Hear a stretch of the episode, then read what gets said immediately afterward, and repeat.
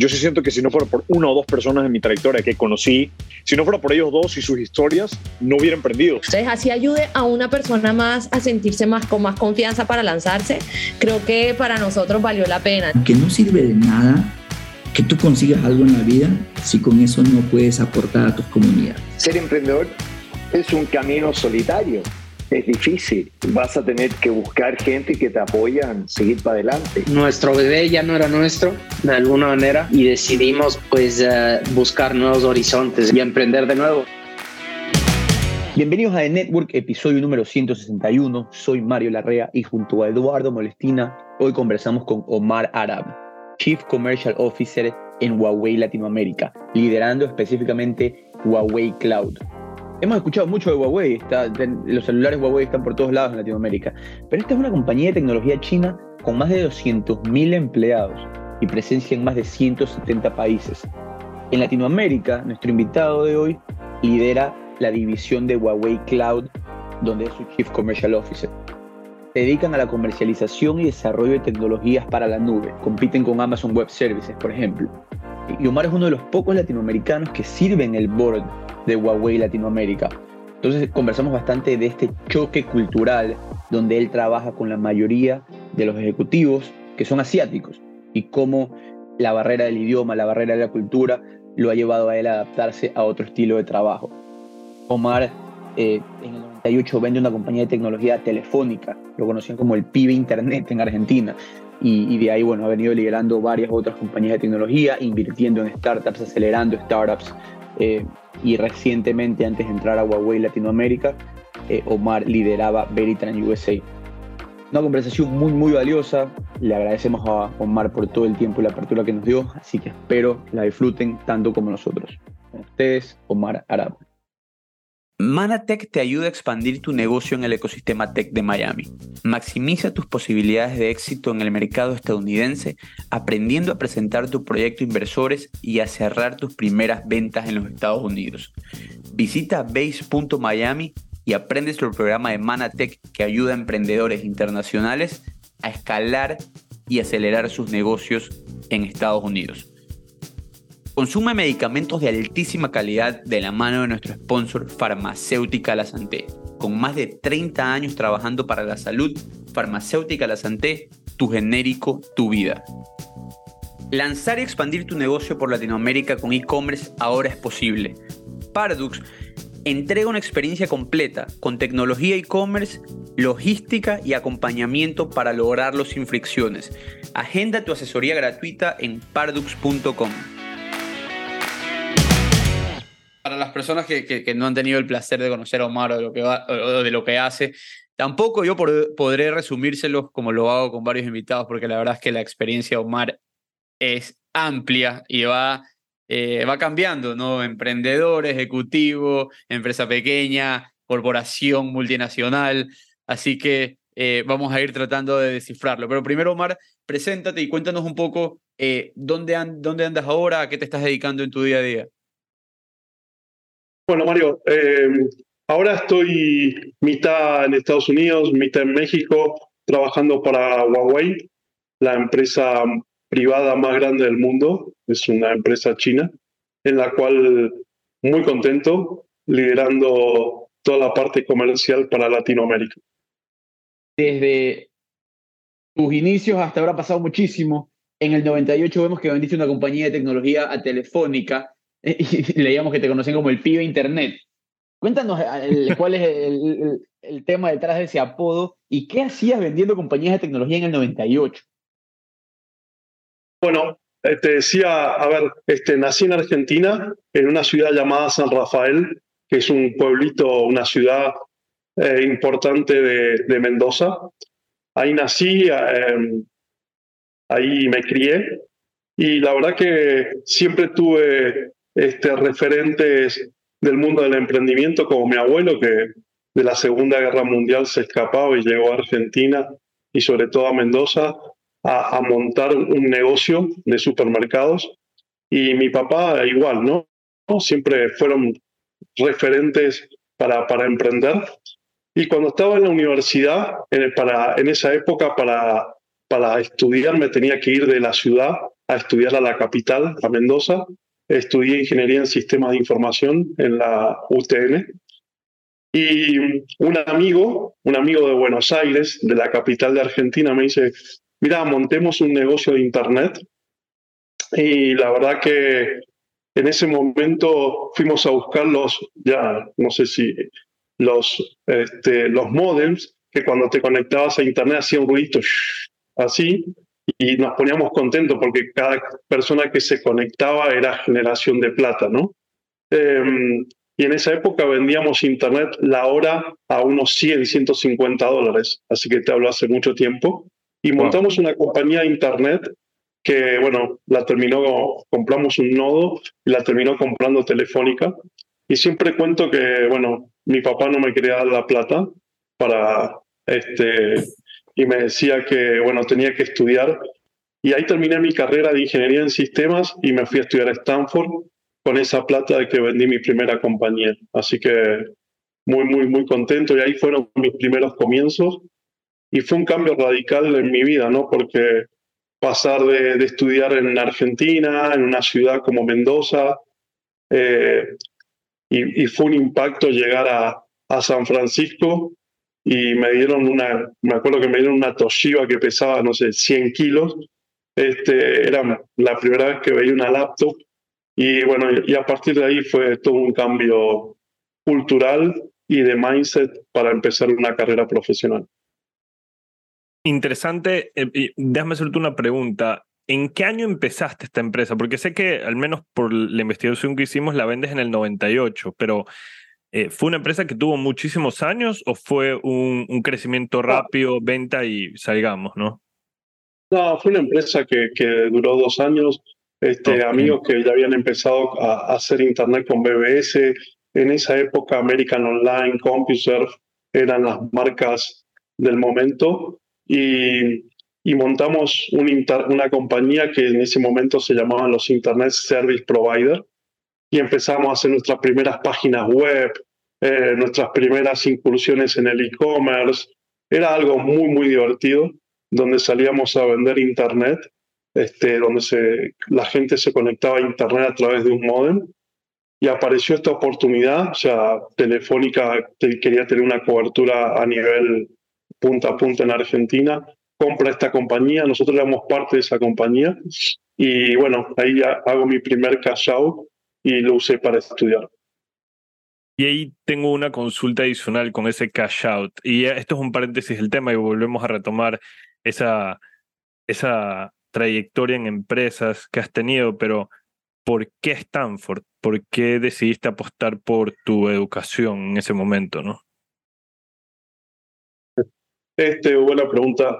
Yo creo que mm, si no tenía que trabajar, ¿no? Entonces, este, mi papá no me quería, a mí me gustan mucho los autos y las motos y sabía que me lo iba a gastar en auto y motos. Y, y había escuchado en Stanford, este, había empezado a, se, empecía, se empezaba a hablar de Yahoo, ¿no? Entonces, em, bueno, los que habíamos estudiado ingeniería, Stanford o el MIT, son las mecas. Eh, y al ser extranjero, bueno, había que hacer todo un proceso para que te aceptaran. Así que hice un curso de 12 meses, que es un, como una especie de MBA rápido. Eh, y Stanford era la meca para los que habíamos estudiado ingenierías en sistemas. Y de hecho, uno de mis primeros profesores fue Jerry Yang, que era el founder de Yahoo. Este, wow. Y, y en ese momento, en el 99, nuestras, nuestras prácticas se hacían en HP, en Cisco, en Yahoo. No existía Google, no existía, no existía Facebook, no existía Instagram, ¿no? O sea, la, la compañía más icónica era Yahoo, era Lycos. Y bueno, llegar a Stanford para mí fue un cambio radical porque por tres cosas. Una, aprender a trabajar con personas totalmente distintas a, a, lo que uno había hecho. Yo me acuerdo que tenía una profesora que me dijo, bueno, vamos a hacer un website para un café, para un, un café de, rock, ¿no? Y entonces sientan una mesa a ingenieros, arquitectos, a psicólogos, a sociólogos. Y, y la, la ignorancia de uno dice, bueno, yo soy ingeniero, sé programar eh, páginas web, ¿para qué toda esta gente, no?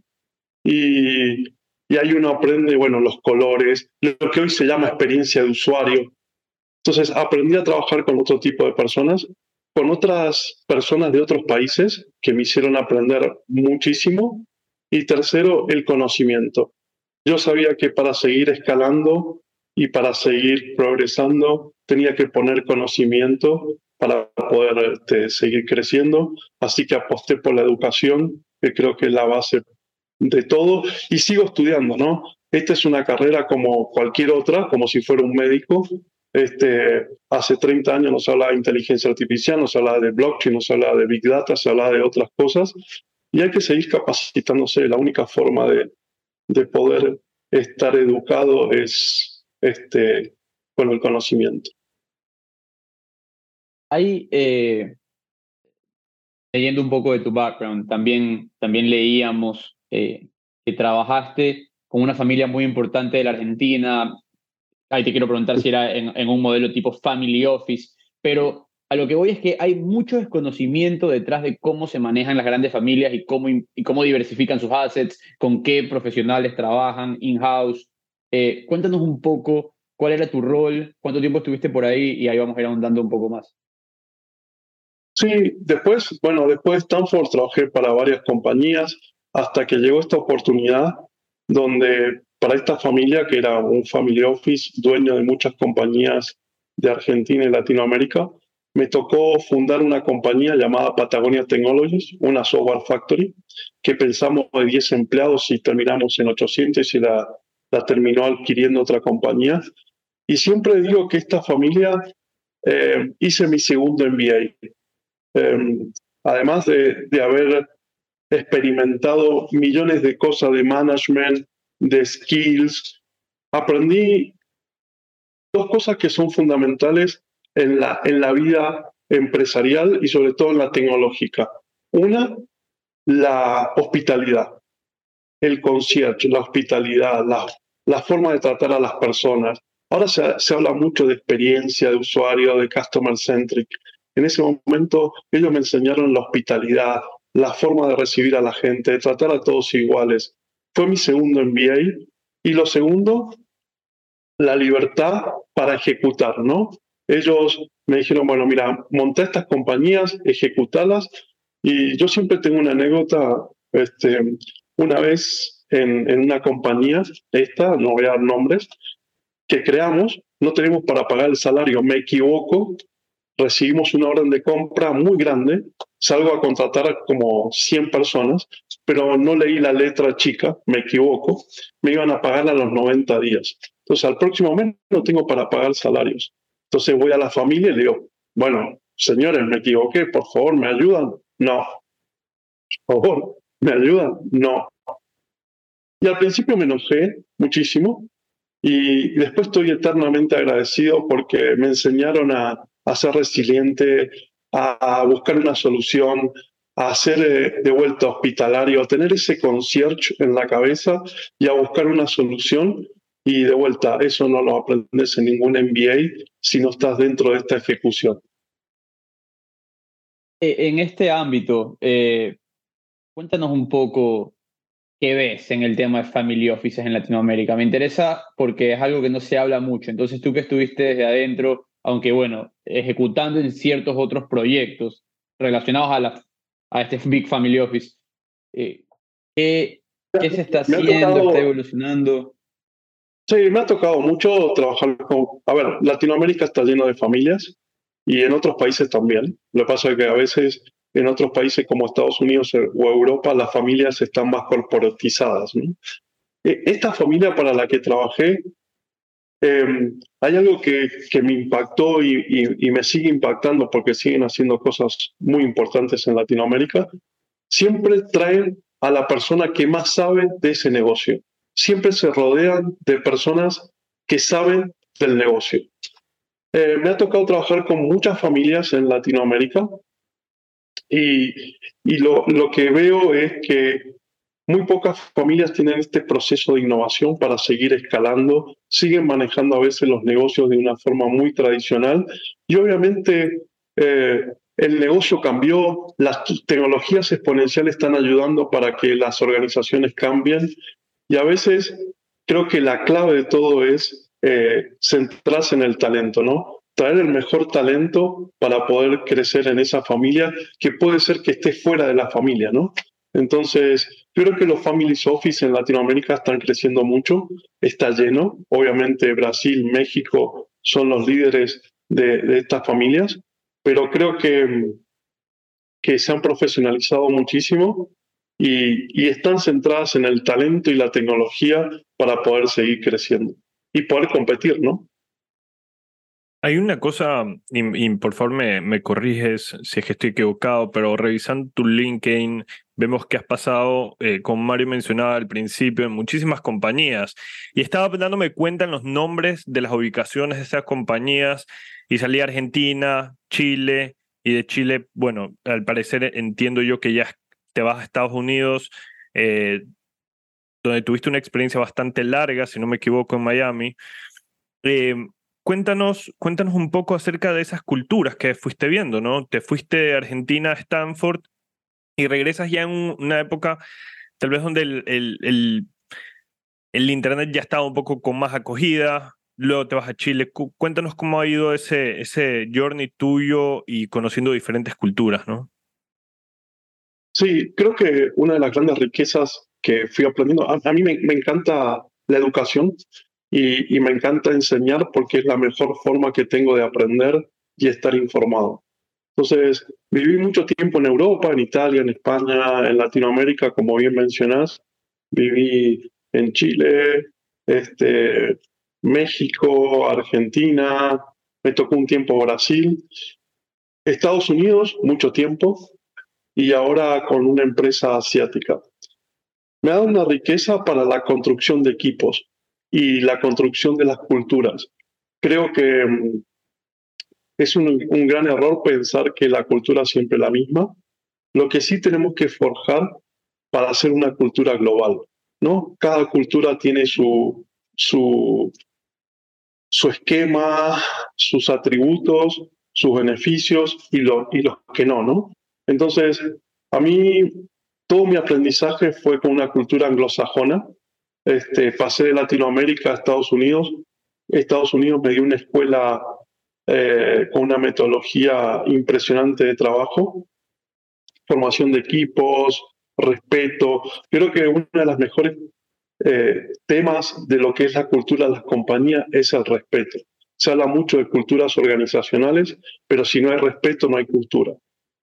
Y ahora que tengo la experiencia de trabajar con cultura latina, con cultura asiática y con cultura americana, creo que el aprendizaje de cada una es impresionante, sobre todo en el armado de los equipos. Por supuesto, al principio hay mucha resiliencia en el armado de las culturas, y yo siempre digo que las personas están en cuatro estados, en on, off, mute y love. Ok. Según, según ese estado en el que están las personas y el sentido que le quieren dar, no importa de, de dónde vienes, de qué religión sos, o si no estás con tu propósito y tu sentido a la compañía según ese estado, ¿no? Entonces, como líder, no importa qué compañía o, de qué ciudad venga o de qué país venga o de qué cultura tengas, si no lo tenés que hacer partícipe de ese propósito y de ese sentido y va cambiando, depende de esos cuatro estados. Ahora me toca eh, tener este grupo interdisciplinario de latinos, de asiáticos, no todos los latinos somos iguales, este, y trabajando también con americanos, y es una riqueza de cultura donde tenés que ir tuneando estos cuatro estados para que estén en el mismo sentido y en el mismo propósito. Solamente para dar un poco de contexto, ¿podrías profundizar un poco en, en las definiciones de, estas, de este tipo de, de estados que mencionas? Y, y, también me encantaría saber cómo llegas a esa, a esa definición, ¿no? Si la leíste a alguien o fue un tema de tu experiencia que la has ido construyendo, ¿no?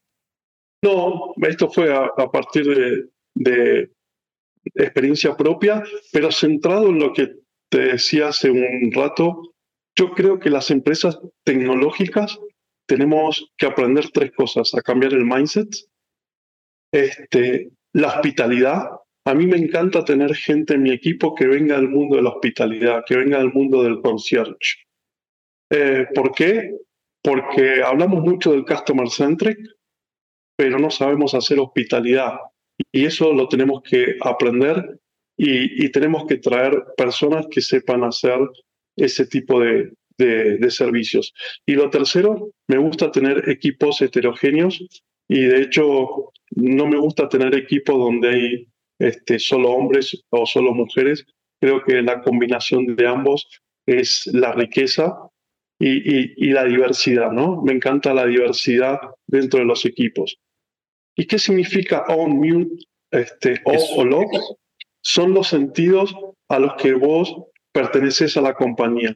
Cuando vos te levantás y sentís amor por ir a trabajar, porque esa compañía no solamente te paga el salario, te genera un estado de, de que vos querés ir a trabajar porque te enriquece tu familia, eh, todo lo que tenés en tu ecosistema, estás en un estado de love. O, obviamente, que vas por el salario.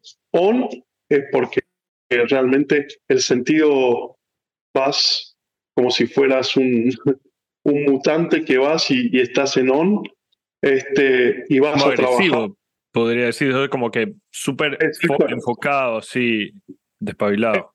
pasivos es, es el mute, ¿no? O sea, donde realmente te pasan cosas por el costado y no te interesa y no las peleas.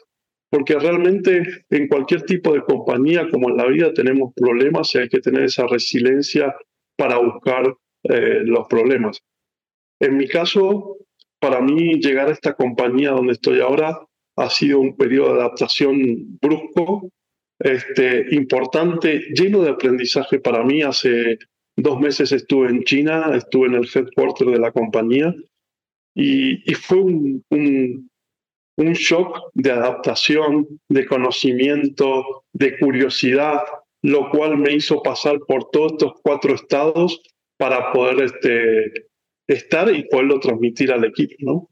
Ah, eso me pareció interesantísimo lo que mencionas. Y la primera pregunta es, tú, Omar, ¿cuál de esos estados eres por, por lo general o, en qué estado estás actualmente? Creo que, que uno, uno va, va pasando por todos los estados. Obviamente que, que al principio tiene toda la emoción de llegar a, una compañía y, poner todo su conocimiento y después eh, hay que aprender qué es lo que te da la compañía, ¿no? Sus procesos, su cultura, su forma, su equipo.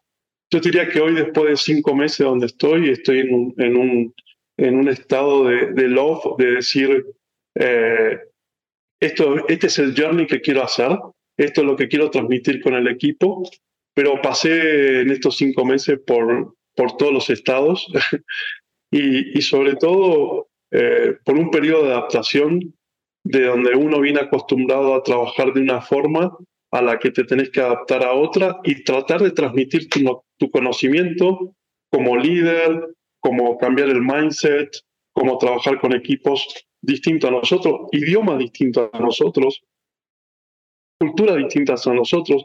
Por ejemplo, eh, en la compañía te obligan a que descanses una hora después del almuerzo, la famosa siesta, ¿no? Para que seas más productivo.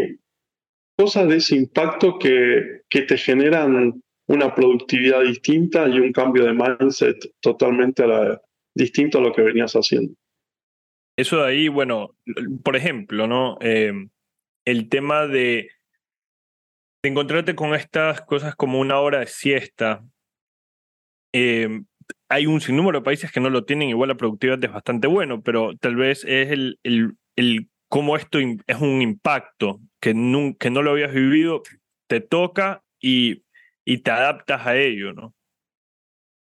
Sí, de vuelta, ¿no? Yo, a mí que me gusta mucho el tema de las culturas organizacionales, yo creo que no hay ninguna cultura que vos puedas transmitir a una compañía o a un equipo sin respeto. Y creo que el respeto pasa por, primero por uno, ¿no? O sea, ellos, este, el respeto que vos descanses, que seas productivo, que te sientas eh, que pertenezcas a la compañía, como puede hacer cualquier compañía, ¿no? ¿no? digo que esta sea la única, lo que digo es que eh, el respeto en las personas es primordial. Entonces, tal vez dormir una hora, que parece una locura, es parte de ese respeto a esa persona para que sea más productiva. Trabajando eh, en Estados Unidos, liderando esta compañía Veritran en Estados Unidos, abriendo mercados, etcétera, por más de 15 años vemos que has estado en Estados Unidos, en los últimos 15 años, si no me equivoco. La forma en la que se hace negocio, bueno, exacto, eh, sigues por acá, pero la forma en la que se hacen negocios en Estados Unidos es particularmente diferente a la forma en la que se hacen negocios en Latinoamérica y cambia por país, Europa y ni se diga Asia. Entonces, cuéntame cómo te estás acoplando tú a, estas diferentes formas de no solo hacer negocios, pero liderar estos equipos que quizás trabajan de otras maneras. Sí, más que acoplarte, la verdad que te tenés que adaptar. Eh, cuando yo pasé de Latinoamérica a Estados Unidos, no entendía qué te decían a las 4 de la tarde y a las 4 de la tarde empezaba la reunión, no a las 4.01 como puede pasar en otros países. Y eso tiene que ver con el respeto, la metodología, la orientación al trabajo, eh, la orientación al resultado. Em, bueno, un montón de cosas que creo que tiene la metodología anglosajona que sirve para trabajar distinta a la latinoamericana. Ahora, eh, Estados Unidos me, dio muchísimo aprendizaje, las compañías americanas muchísimo aprendizaje, hasta que llegué a las compañías asiáticas. Eh, a nivel tecnología, Asia está mucho más adelante que cualquier otro país. Ah. Y te voy a dar dos ejemplos este, claros que me pasó ahora en, en China, ¿no? Yo conocí a China, he viajado mucho a China, me ha tocado estar mucho tiempo en Hong Kong Ahora, llegar a China no se usa cash. Si vos no tenés dos aplicaciones que son super apps, no puedes vivir. No usa el cash. Y voy a contar, y no es un cuento, ¿eh? o sea, es una realidad. Nos subimos un taxi en Shenzhen, un italiano, un mexicano y un argentino. ¿No? Y no le podíamos pagar el viaje. Le sacamos cash al taxista y se asustó. Pensó que lo queríamos asaltar. Y él nos decía, no, paguen acá con el QR, ¿no? Con WeChat o con Alipay. Le decíamos, no, no podemos. Era el primer día que, o segundo día que habíamos llegado. Primera anécdota. Y la segunda, fuimos al headquarter de la compañía, ¿no? Iban mil chinos y 50 latinos. Entonces, mm, me, mi jefe me dice, bueno, vamos a tomar un helado y nos paramos a tomar un helado, ¿no? Entonces yo invito a mis clientes, eran unos 20, y los 20 latinos en el mostrador así, esperando el helado, ¿no? Entonces, lo veo a mi jefe, el chino, sentadito, cruzado de pierna, hecho un gentleman. Entonces le digo, jefe, no me dijo primitivo porque no, no me lo podía decir, por respeto, pero me dice, ¿qué, ¿qué haces al lado del mostrador? Bueno, le digo, compré el helado y lo estoy, estoy esperando el helado, quiero el helado ahora.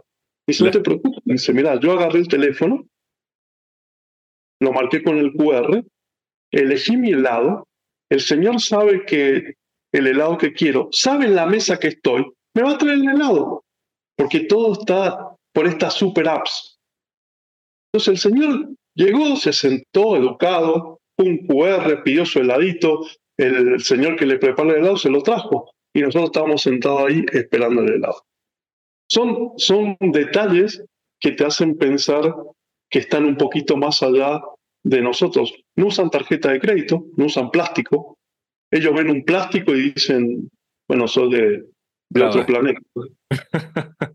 Entonces, eh, es una experiencia interesante y en el negocio financiero o en el negocio tecnológico están un poquito más adelantados que, que nosotros, como puede pasar en Estados Unidos también, ¿no?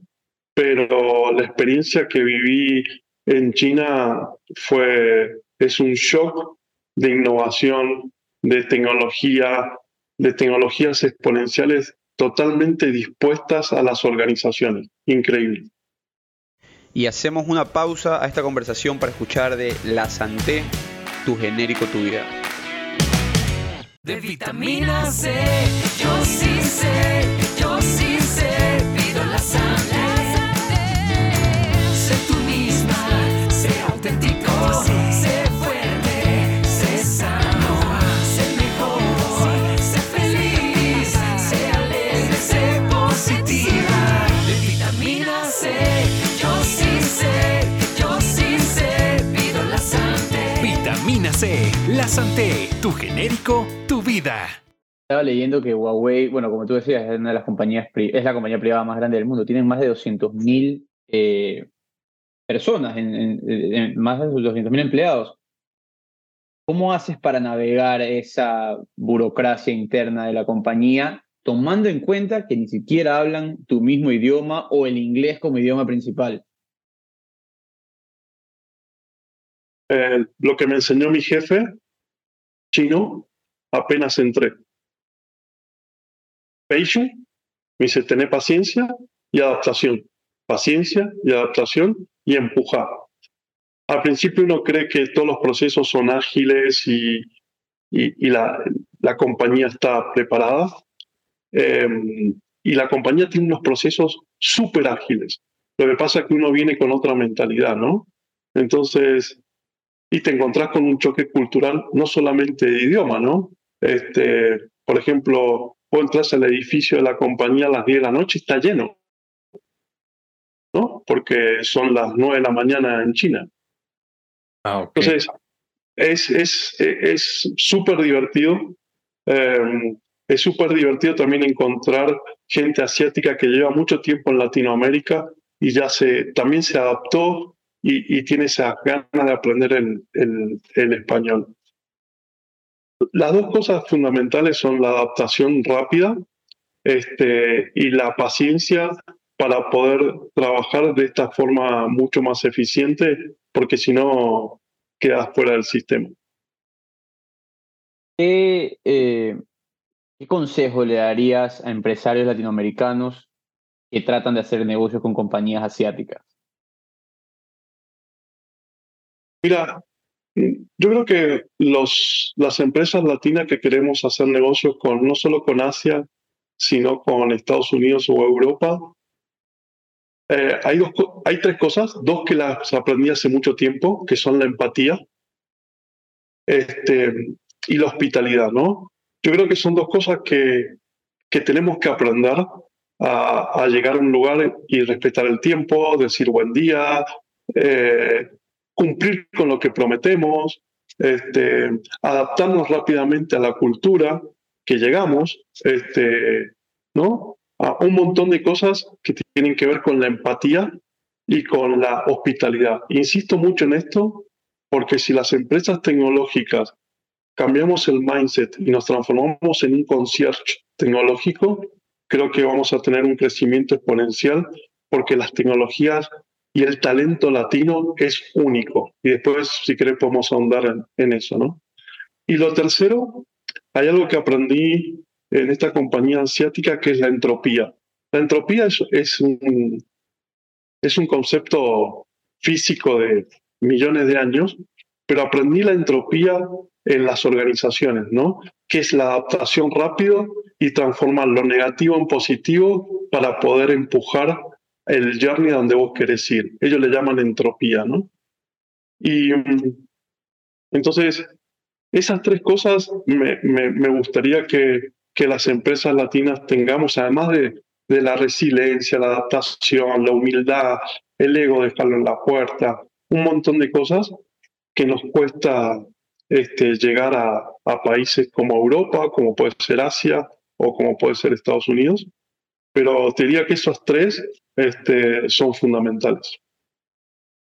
En tu paso, en tu paso por empresas en Estados Unidos especialmente y en, y en Asia, eh, viéndolos el tema no necesariamente comercial de cliente-empresa, sino más bien tú como colaborador manejando equipos.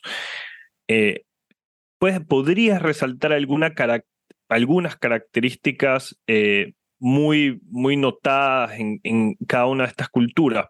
Como por ejemplo, puntualidad en los americanos, eh, no, como straight to the point, no puedes andarte dando mucho contexto porque los pierdes en una, como ese tipo de, de cualidades que hoy a ti te toca estar también, como dice Mario, navegando en tu equipo, ¿no?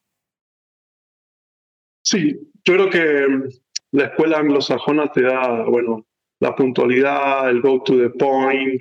eh, por ejemplo, vos vas a, un almuerzo de negocios en Estados Unidos y dura una hora, hora y media porque realmente debatiste los puntos que tenías que debatir.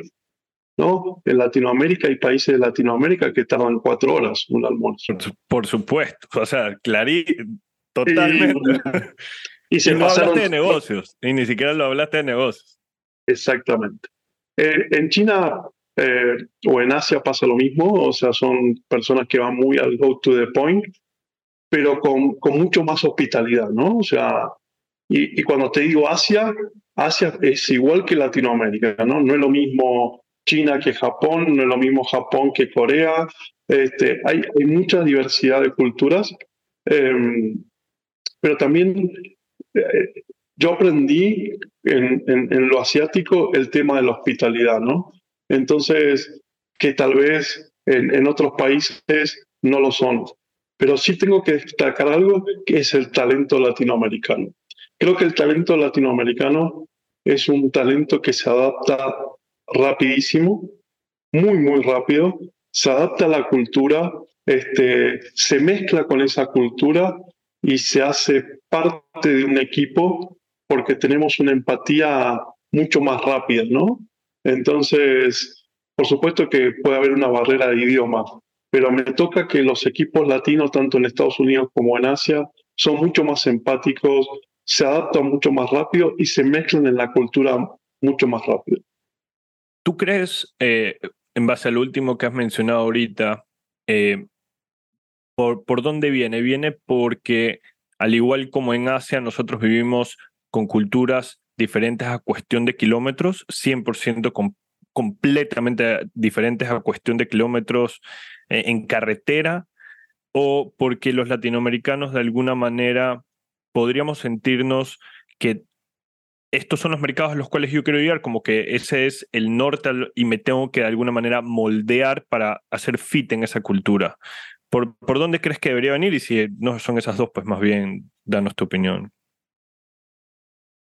Yo creo que, eh, te voy a hablar a nivel tecnológico, creo que las dos mecas tienen que ver con China y Estados Unidos. De hecho, está validado, ya hay informes de las inversiones tecnológicas que están haciendo estos países y, y creo que son los dos mercados titánicos a los que va a haber una, una, una referencia hacia dónde se tiene que llegar, ¿no?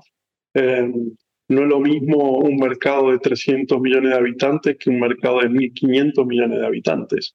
Entonces, creo que es un mercado donde tenemos que estar preparados para la demanda, para, tenemos que estar preparados para recibir esa cultura donde no todos estamos preparados.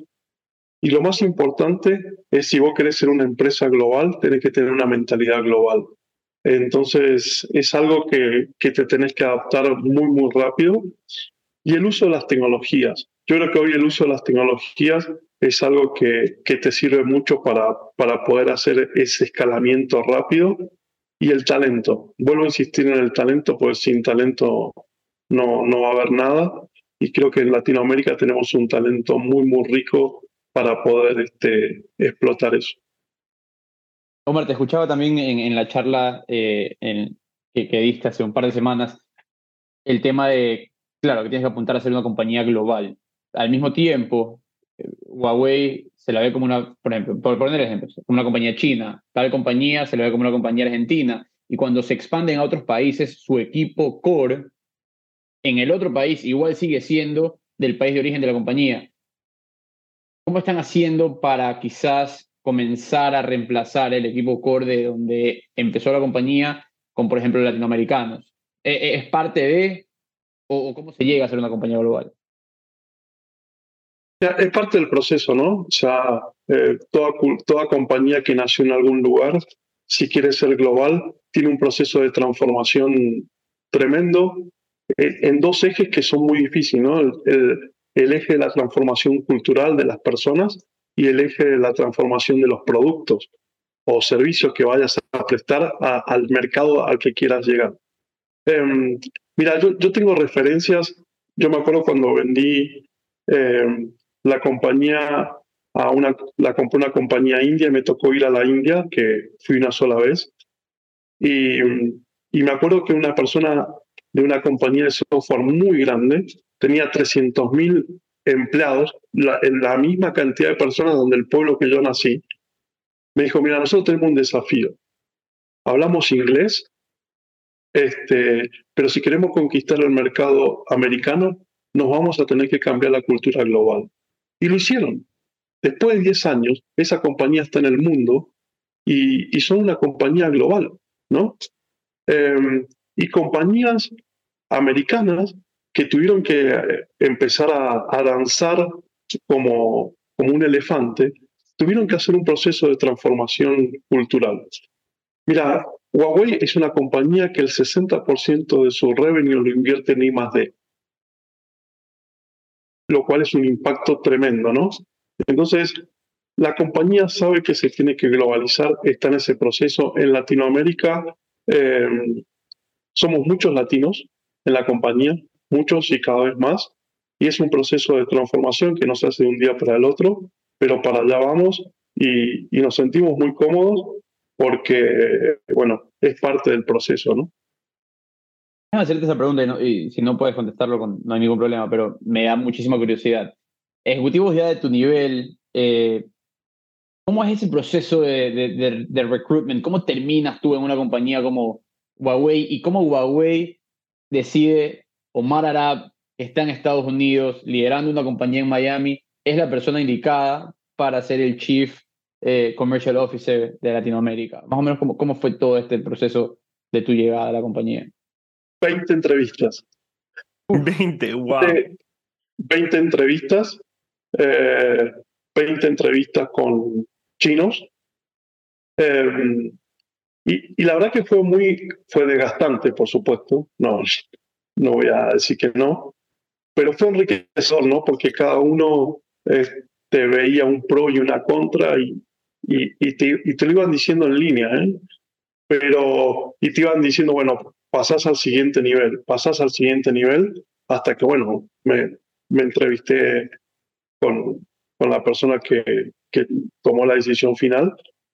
Pero fueron 20 entrevistas, un proceso en lo personal, ahora que, que, que lo pasé, fue enriquecedor, porque te hacen hacer desafíos, te hacen preguntas, te hacen hacer trabajos. Eh, hice trabajos de investigación, hice trabajos de equipos y mm, creo que una, una de las grandes fortalezas fue el, trabajo con equipos heterogéneos y el conocimiento del mercado latinoamericano. ¿no? Eh, creo que esos fueron dos aspectos fundamentales y yo lo aplico también con mis equipos. No importa tal vez el conocimiento que tenga una persona, sino la actitud que tenga esa persona a la hora de poder trabajar en el equipo, ¿no?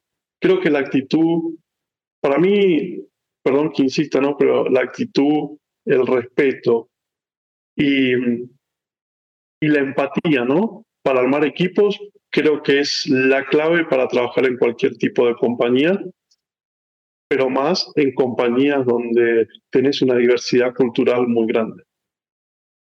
Mm, Coincido 100% con el tema de, la actitud. Eh, a veces mucha gente se sesga por, por el currículum y por, por la cantidad de experiencia que tiene, pero a veces la actitud debe, para mí pesa, de, tal vez en los puestos más juniors pesa aún más, porque esa es la actitud que te permite darte cuenta, esta persona va a, hacer todo lo posible para aprender lo más rápido, esta persona por su propia cuenta va a emprender, va a aprender, esta persona puede ir a hablar con puestos de mayor jerarquía con el respeto debido, pero, pero sin, sin temor. Eh, así que coincido. Em, yo, yo te quería hacer una pregunta con respecto a, a una entrevista, digamos, de ese, de ese, de ese nivel, ¿no? 20, 20 entrevistas desgastantes. Supongo que en, algunas, en algunos momentos pensaste en que tal vez ni siquiera te lo habían aceptado y, y volvías y eso obviamente es, un, es un o sea, una montaña rusa de emociones. Eh, pero, pero a mí sí me gustaría saber es ese, esa preparación que tú tienes, eh, algunos puntos claves que tú nos podrías dar para tener entrevistas de tan alto impacto, eh, cómo son, ¿Se, vuelven conversacionales o se vuelven trans, o sea, cómo terminan siendo esa entrevista y cómo te preparas, brevemente si quieres. Bueno, claramente hay que prepararse y hay que estudiar y, y- y saber también con la persona que te vas a entrevistar. Pero las dos cosas que te enseñaron de chi- chiquito, ¿no? Eh, ser tal cual sos, no, no poner una postura de alguien que no sos, porque a la larga se va a descubrir este, que no sos esa persona. Así que tal cual sos. Y segundo, demostrar tus fortalezas y si te preguntan una debilidad tuya, aceptar que tenés esa debilidad y que la podés mejorar, ¿no? Entonces, porque todo es dinámico. Entonces, creo que esas son las dos cosas cuando tenés una, una reunión. Es como cuando vas a un restaurante, ¿no? Y, y te sentás en una mesa y viene el mozo, te sirve agua o te trae la comida. No te canses, no te canses de decirle gracias. Este, si podés, dejar el teléfono y estar conectado con esa persona o con las personas de la mesa para, para bueno, para que esto sea un poco más dinámico y- y haya una conexión. Lo mismo en una, en una entrevista o en una en una reunión, o lo mismo que te sentés a hablar con tu mamá o tu papá. Este, creo que eso tiene que existir y ser tal cual sos vos. O sea, yo nací en un pueblo, o sea, no puedo decir, mira, nací este, en Manhattan y rodeado de edificios. No, nací rodeado de vacas y de plantas con uva. Entonces, eh, ese soy yo, o sea, ese es mi origen. Obviamente que uno puede ir evolucionando, pero no hay que ol- olvidarse del origen que te hizo lo que sos ahora, ¿no? Tremendo. Eh, cuéntame un poco, Omar, de en realidad el servicio que están vendiendo, Huawei Cloud. Vemos obviamente eh, Amazon Web, Ser- Amazon Web Services que provee el mismo servicio, está Oracle Cloud. Eh, más o menos, ¿cuál es el market share en Latinoamérica de ustedes? Mira, nosotros este, somos la tercera compañía a nivel Latinoamérica, eh, la número uno en Asia, la número dos de Europa. En cuanto a cloud, disculpa. ¿A, a cuánto cloud? A ver, Huawei es una compañía inmensa que tiene cinco divisiones. Cloud es una de sus divisiones, es la última, la más, diría la más este, Bueno. reciente. Y, digamos, competencia con, con todos los que nombraste. Nosotros tenemos más de 250 servicios desplegados en Latinoamérica con, perdón, con nuestros propios data centers en México, en Chile, en Argentina, en Brasil. Somos una compañía que ha invertido muchísimo, muchísimo en Latinoamérica. Por ejemplo, en México tenemos nuestros dos data centers, estamos abriendo el tercero y a fin de año va, va a abrir el cuarto. ¿Y qué significa tener nuestro data center propio? Es manejar la soberanía del dato. ¿no? Hay muchas compañías que necesitan que el dato sea local, para lo cual tenés que tener tu propio data center. Somos una compañía que invierte mucho en Latinoamérica. Eh, en honor al tiempo, Omar, eh, la verdad es que esto ha sido increíble y nos podríamos quedar horas haciéndote preguntas que, sal- que nacen bastante de la ignorancia, ¿no? Por todos estos temas que, que se desconocen eh, de cómo funciona el tema del cloud y cómo se venden estos productos. Pero quería preguntarte a ti más, eh, más personalmente, sé que eres muy activo en el tema de, startups, por ahí lideraste o no sé si sigues liderando M- MTCP, ¿puede ser? MTCP Capital. Sí, MTCP, Venture Capital aceleradora. Cuéntame un poco Sí, qué estás haciendo ahora, qué te está llamando la atención en startups. A mí me encanta estar rodeado de emprendedores, me siento un emprendedor, creo que el ecosistema de emprendedores de Latinoamérica es, es muy enriquecedor y tiene mucho para dar, mucho para enseñar a, a otras partes de- del mundo. Actualmente estoy liderando la aceleradora de innovación de Huawei que se llama Spark. Hemos lanzado un programa que se llama Spark Amexit, que es con el gobierno mexicano de Relaciones Exteriores para cuatro países, Argentina, Chile, Colombia y Perú. Perdón, México, Chile, Perú y Colombia. Eh, y lo que estamos haciendo es entregarle premios al ecosistema de emprendedores. A ver, ¿qué es lo que estoy viendo? Eh, mucha inversión, más allá que en los últimos tiempos se paró un poco, pero hay mucha inversión en Latinoamérica, en emprendimientos latinos, muchos unicornios, muchas muchas compañías que ahora le llaman camellos también. Latinoamérica tiene un ecosistema de emprendedores impresionante, impresionante, lo cual eh, como compañía estamos apoyando mucho en que usen tecnologías exponenciales como Big Data, inteligencia artificial, Internet de las Cosas, cloud, y la convergencia de esas tecnologías para que puedan escalar sus compañías a, a, a nivel global. Y repito, lo que veo en Latinoamérica es talento, talento y talento. Y, y eso hace la diferencia. Excelente, excelente. Eh, Eduardo, dale. No, más bien eh, un poco para, para despedirme, pero eh, primero que todo te quiero agradecer por el tiempo, Mar. Y segundo, y es una de las cosas que yo converso mucho con Mario, eh, cuando tenemos conversaciones eh, donde fuera del negocio se vuelve muy personal, y yo he sentido que esta aquí fue así, eh, me, me, lo llevo más que, más que cualquier otra, y por eso ahí te quiero agradecer mucho, porque estoy seguro de que estos temas, uno no se tocan mucho, pero son tan importantes para crear el carácter de una persona, para crear el carácter de un profesional. Son herramientas que muchas veces la gente las da por sentado, pero se vuelven indispensables. Y yo te quiero agradecer mucho por eso. Eh, el hecho de que, de lo humilde que has sido con nosotros ahorita, eh, con tu tiempo y con tu conocimiento, de poder haber repetido tantas veces la palabra respeto, ¿no? cosas que, que a muchos se nos olvida. Eh, pero por eso ahí te quiero agradecer mucho y ha sido una conversación increíblemente enriquecedora para mí. Así que deseo el mayor de los éxitos y espero volver a conversar contigo en un futuro. Gracias, Eduardo, y así será. Estoy seguro y, y me he sentido muy cómodo y, y, creo que la base de todo es el carácter que uno va forjando en la vida eh, con las cosas buenas y malas y, y lo que va recapitulando, recapitulando con el aprendizaje. Así que gracias a ustedes por la entrevista, gracias Mario por, por la invitación y, y un gusto y cuando necesiten acá estamos de vuelta. Gracias por habernos acompañado otro episodio en The Network y si disfrutaron el episodio, compártanlo con sus amigos y déjennos un comentario o review en su plataforma de podcast preferida. Este episodio es editado por Luis Fernando Silva.